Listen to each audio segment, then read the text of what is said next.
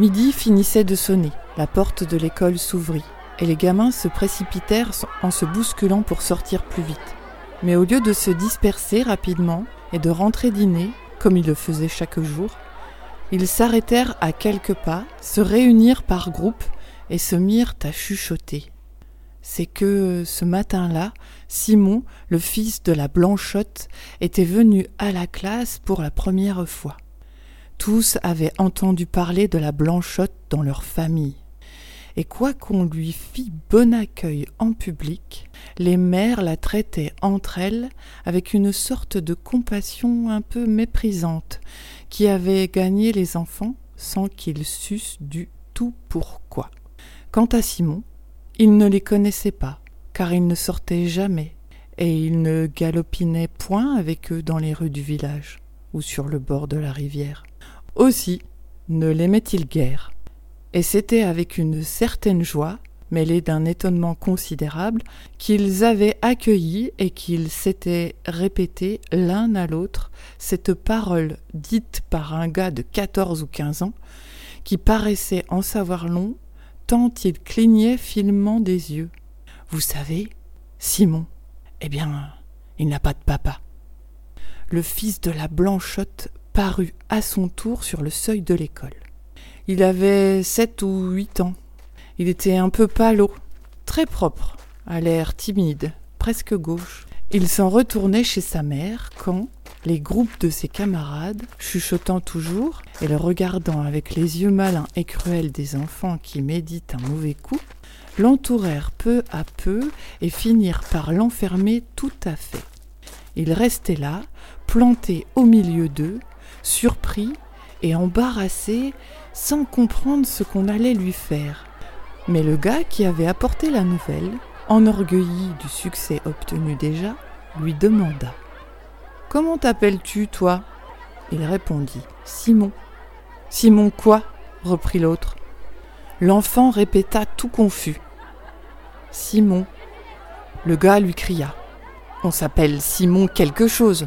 Ce n'est pas un nom, ça, Simon. Et puis, prêt à pleurer, répondit pour la troisième fois. Je m'appelle Simon. Les galopins se mirent à rire. Le gars triomphant éleva la voix. Vous voyez qu'il n'a pas de papa. Un grand silence se fit. Les enfants étaient stupéfaits par cette chose extraordinaire, impossible, monstrueuse. Un garçon qui n'a pas de papa. Ils le regardaient comme un phénomène, un être hors de la nature, et ils sentaient grandir en eux ce mépris inexpliqué jusque-là de leur mère pour la blanchotte. Quant à Simon, il s'était appuyé contre un arbre pour ne pas tomber, et il restait comme atterré par un désastre irréparable. Il cherchait à s'exprimer, mais il ne pouvait rien trouver pour leur répondre, et démentir cette chose affreuse qu'il n'avait pas de papa. Enfin, livide, il leur cria à tout hasard. Si. J'en ai un. Où est-il? demanda le gars. Simon se tut. Il ne savait pas. Les enfants riaient, très excités. Et ces fils des champs, plus proches des bêtes, éprouvaient ce besoin cruel qui pousse les poules d'une basse-cour à achever l'une d'entre elles aussitôt qu'elle est blessée.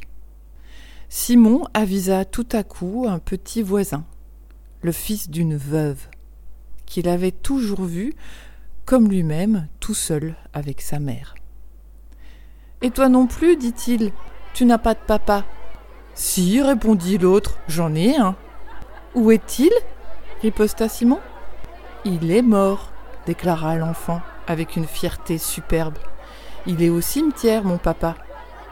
Un murmure d'approbation courut parmi les garnements, comme si ce fait d'avoir son papa mort au cimetière eût grandi leurs camarades pour écraser cet autre qui n'en avait point du tout.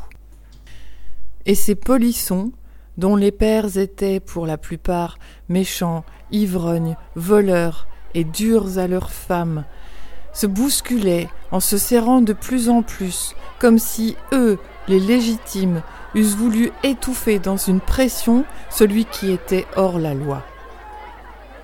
L'un, tout à coup, qui se trouvait contre Simon, lui tira la langue d'un air narquois et lui cria Pas de papa, pas de papa. Simon le saisit à deux mains aux cheveux et se mit à lui cribler les jambes de coups de pied pendant qu'il lui mordait la joue cruellement. Il se fit une bousculade énorme. Les deux combattants furent séparés et Simon se trouva frappé, déchiré, meurtri, roulé par terre au milieu du cercle des galopins qui applaudissaient. Comme il se relevait, en nettoyant machinalement avec sa main sa petite blouse toute sale de poussière, quelqu'un lui cria Va le dire à ton papa Alors il sentit dans son cœur un grand écroulement. Ils étaient plus forts que lui. Il l'avait battu.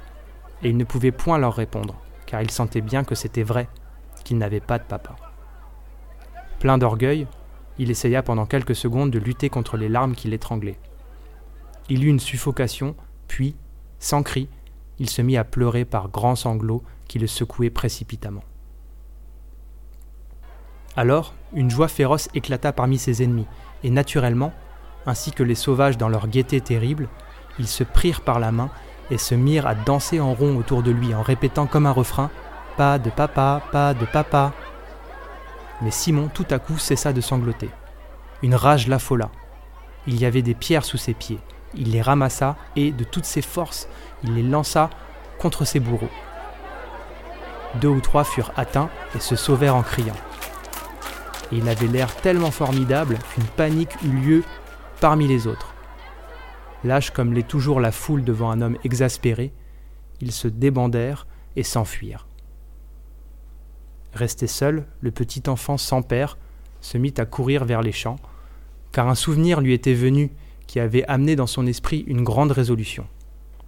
Il voulait se noyer dans la rivière. Il se rappelait en effet que huit jours auparavant, un pauvre diable qui mendiait sa vie s'était jeté dans l'eau parce qu'il n'avait plus d'argent. Simon était là lorsqu'on le repêchait.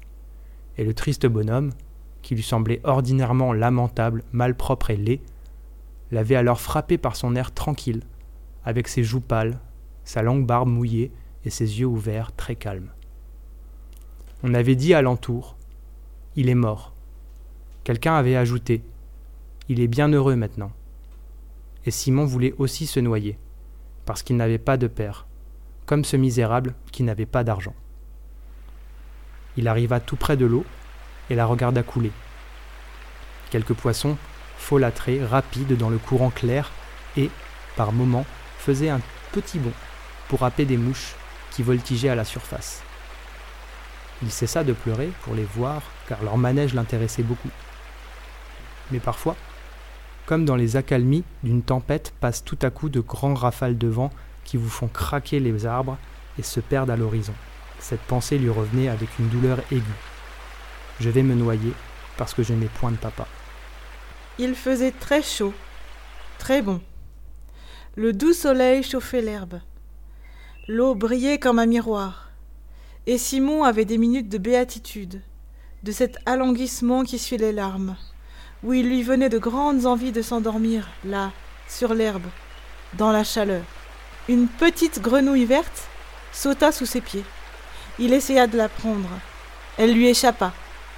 Il la poursuivit et la manqua trois fois de suite. Enfin, il la saisit par l'extrémité de ses pattes de derrière, et il se mit à rire, en voyant les efforts que faisait la bête pour s'échapper. Elle se ramassait sur ses grandes jambes, puis, d'une détente brusque, les allongeait subitement, raides comme deux barres. Tandis que, l'œil tout rond avec son cercle d'or, elle battait l'air de ses pattes de devant qui s'agitaient comme des mains. Cela lui rappela un joujou fait avec d'étroites planchettes de bois clouées en zigzag les unes sur les autres, qui, par un mouvement semblable, conduisait l'exercice de petits soldats piqués dessus. Alors, il pensa à sa maison, puis à sa mère, et, pris d'une grande tristesse, il recommença à pleurer. Des frissons lui passaient dans les membres. Il se mit à genoux et récita sa prière, comme avant de s'endormir. Mais il ne put l'achever car des sanglots lui revinrent, si pressés, si tumultueux, qu'ils l'envahirent tout entier. Il ne pensait plus. Il ne voyait plus rien autour de lui, et il n'était occupé qu'à pleurer. Soudain, une lourde main s'appuya sur son épaule, et une grosse voix lui demanda Qu'est-ce qui te fait donc tant de chagrin, mon bonhomme? Simon se retourna. Un grand ouvrier, qui avait une barbe et des cheveux noirs tout frisés, le regardait d'un air bon. Il répondit avec des larmes plein les yeux et plein la gorge. Ils m'ont battu, parce que je, je, je n'ai pas de papa. Pas de papa. Comment? dit l'homme en souriant. Mais tout le monde en a un. L'enfant reprit péniblement au milieu des spasmes de son chagrin. Moi, moi, je, je n'en ai pas. Alors l'ouvrier devint grave. Il avait reconnu le fils de la Blanchotte, et quoique nouveau dans le pays, il savait vaguement son histoire. Allons, dit-il, console-toi, mon garçon, et viens-t'en avec moi chez ta maman. On t'en donnera, un papa. Ils se mirent en route, le grand tenant le petit par la main, et l'homme souriait de nouveau, car il n'était pas fâché de voir cette blanchotte, qui était, comptait-on, une des plus belles filles du pays. Et il se disait peut-être, au fond de sa pensée, qu'une jeunesse qui avait failli pouvait bien faillir encore. Ils arrivèrent devant une petite maison blanche, très propre. C'est là, dit l'enfant, et il cria Maman Une femme se montra, et l'ouvrier cessa brusquement de sourire, car il comprit tout de suite qu'on ne badinait plus avec cette grande fille pâle qui restait sévère sur sa porte, comme pour défendre à un homme le seuil de cette maison où elle avait été déjà trahie par un autre. Intimidé, et sa casquette à la main, il balbutia. Tenez, madame, je vous ramène votre petit garçon qui s'était perdu près de la rivière. Mais Simon sauta au cou de sa mère et lui dit en se remettant à pleurer. Non, maman, j'ai voulu me noyer, parce que les autres m'ont battu. M'ont battu, parce que je n'ai pas de papa. Une rougeur cuisante couvrit les joues de la jeune femme, et, meurtrie jusqu'au fond de sa chair, elle embrassa son enfant avec violence, pendant que des larmes rapides lui coulaient sur la figure. L'homme, ému, restait là, ne sachant comment partir. Mais Simon, soudain, courut vers lui et lui dit Voulez-vous être mon papa? Un grand silence se fit. La blanchotte, muette et torturée de honte, s'appuyait contre le mur, les deux mains sur son cœur. L'enfant, voyant qu'on ne lui répondait point, reprit. Si vous ne voulez pas, je retournerai me noyer. L'ouvrier prit la chose en plaisanterie et répondit en riant. Mais oui, je veux bien. Comment est-ce que tu t'appelles? demanda alors l'enfant. Pour que je réponde aux autres quand ils voudront savoir ton nom. Philippe, répondit l'homme. Simon se tut une seconde pour bien faire entrer ce nom-là dans sa tête, puis il tendit les bras tout consolé en disant Eh bien, Philippe, t'es mon papa L'ouvrier, l'enlevant de terre, l'embrassa brusquement sur les joues, puis il s'enfuit très vite à grandes enjambées. Quand l'enfant entra dans l'école le lendemain, un rire méchant l'accueillit. Et, à la sortie, lorsque le gars voulut recommencer, Simon lui jeta ses mots à la tête comme il l'aurait fait d'une pierre. Il s'appelle Philippe, mon papa Des hurlements de joie jaillirent de tous côtés. Hein Philippe qui? Philippe quoi? Qu'est-ce que c'est que ça, Philippe? Hein Où tu l'as pris, ton Philippe? Simon ne répondit rien, et, inébranlable dans sa foi, il les défiait de l'œil, prêt à se laisser martyriser plutôt que de fuir devant eux. Le maître d'école le délivra et il retourna chez sa mère. Pendant trois mois, le grand ouvrier Philippe passa souvent près de la maison de la Blanchotte, et quelquefois il hardissait à lui parler lorsqu'il la voyait cousant près de la fenêtre. Elle lui répondait poliment, toujours grave, sans rire jamais avec lui et sans le laisser entrer chez elle. Cependant, un peu fat comme tous les hommes, il s'imagina qu'elle était souvent plus rouge que de coutume lorsqu'elle causait avec lui. Mais une réputation tombée est si pénible à refaire et demeure toujours si fragile que, malgré la réserve ombrageuse de la blanchotte, on jasait déjà dans le pays. Quant à Simon, il aimait beaucoup son nouveau papa et se promenait avec lui presque tous les soirs à la journée finie. Il allait assidûment à l'école et passait au milieu de ses camarades fort dignes sans leur répondre jamais. Un jour, pourtant, le gars qui l'avait attaqué le premier lui dit T'as menti T'as pas un papa qui s'appelle Philippe? Pourquoi ça? demanda Simon très ému. Le gars se frottait les mains. Il reprit Parce que si t'en avais un, il serait le mari de ta maman. Simon se troubla devant la justesse de ce raisonnement. Néanmoins, il répondit C'est mon papa tout de même. Hum, ça se peut bien, dit le gars en ricanant. Mais c'est pas ton papa tout à fait. Hein, hein. Le petit à la blanchotte courba la tête et s'en alla rêveur du côté de la forge au père Loison où travaillait Philippe. Cette forge était comme ensevelie sous des arbres. Il y faisait très sombre, seule la lueur rouge d'un foyer formidable, éclairé par de grands reflets, cinq forgerons aux bras nus, qui frappaient sur leur enclume avec un terrible fracas. Ils se tenaient debout, enflammés comme des démons, les yeux fixés sur le fer ardent qu'ils torturaient, et leurs lourdes pensées montaient et retombaient avec leurs marteaux. Simon entra sans être vu et alla tout doucement tirer son ami par la manche. Celui-ci se retourna. Soudain, le travail s'interrompit et tous les hommes regardèrent, très attentifs. Alors, au milieu de ce silence inaccoutumé, monta la petite voix frêle de Simon. Dis donc, Philippe, le gars à la méchaude, il m'a conté tout à l'heure que t'étais pas mon papa tout à fait. Oh, pourquoi ça? demanda l'ouvrier. L'enfant répondit avec toute sa naïveté. Mais, parce que t'es pas le mari de ma maman. Personne ne rit. Philippe resta debout, appuyant son front sur le dos de ses grosses mains que supportait le manche de son marteau, dressé sur l'enclume. Il rêvait. Ses quatre compagnons le regardaient, et tout petit entre ces géants, Simon, anxieux, attendait. Tout à coup, un des forgerons, répondant à la pensée de tous, dit à Philippe. C'est tout de même une bonne et brave fille que la Blanchotte, et vaillante et rangée malgré son malheur, et qui serait une digne femme pour un honnête homme. Ça c'est vrai, dirent les trois autres. L'ouvrier continua. Est-ce sa faute à cette fille si elle a failli?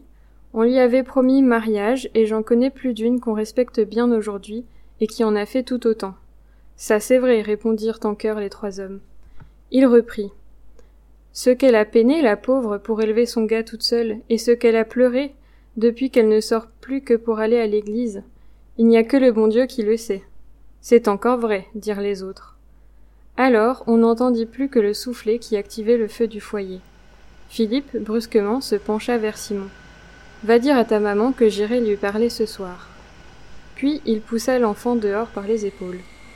Il revint à son travail, et d'un seul coup, les cinq marteaux retombèrent ensemble sur les enclumes. Ils battirent ainsi le fer jusqu'à la nuit, forts, puissants, joyeux, comme des marteaux satisfaits. Mais, de même que le bourdon d'une cathédrale résonne dans les jours de fête au-dessus du tintement des autres cloches, ainsi le marteau de Philippe, dominant le fracas des autres, s'abattait de seconde en seconde avec un vacarme assourdissant. Et lui, l'œil allumé, forgeait passionnément, debout dans les étincelles. Le ciel était plein d'étoiles quand il vint frapper à la porte de la Blanchotte. Il avait sa blouse des dimanches, une chemise fraîche et la barbe faite. La jeune femme se montra sur le seuil et lui dit d'un air peiné. C'est mal de venir ainsi la nuit tombée, monsieur Philippe. Il voulut répondre, balbutia et resta confus devant elle. Elle reprit. Vous comprenez bien, pourtant, qu'il ne faut plus que l'on parle de moi. Alors lui, tout à coup. Qu'est-ce que ça fait, dit-il, si vous voulez être ma femme? Aucune voix ne lui répondit, mais il crut entendre dans l'ombre de la chambre le bruit d'un corps qui s'affaissait. Il entra bien vite. Et Simon, qui était couché dans son lit, distingua le son d'un baiser et quelques mots que sa mère murmurait bien bas. Puis tout à coup, il se sentit enlevé dans les mains de son ami, et celui-ci, le tenant au bout de ses bras d'Hercule, lui cria. Tu leur diras à tes camarades que ton papa, c'est Philippe Rémy, le forgeron, et qu'il ira tirer les oreilles à tous ceux qui te feront du mal. Le lendemain, comme l'école était pleine et que la classe allait commencer, le petit Simon se leva, tout pâle et les lèvres tremblantes. Mon papa, dit-il, d'une voix claire, c'est Philippe Rémy, le forgeron, et il a promis qu'il tirerait les oreilles à tous ceux qui me feraient du mal. Cette fois, personne ne rit plus. Car on le connaissait bien, ce Philippe Rémy, le forgeron, et c'était un papa, celui-là, dont tout le monde eût été fier. C'était un texte de Guy de Maupassant, Le papa de Simon, texte publié dans La réforme politique et littéraire du 1er décembre 1879, puis publié dans le recueil La Maison Tellier, Il a également été repris dans Lyon républicain du 13 juin 1880, dans le supplément littéraire de La Lanterne du 17 mars 1889, dans le supplément littéraire illustré du Petit Parisien du 2 juin 1889 et dans L'Intransigeant illustré du 25 septembre 1890.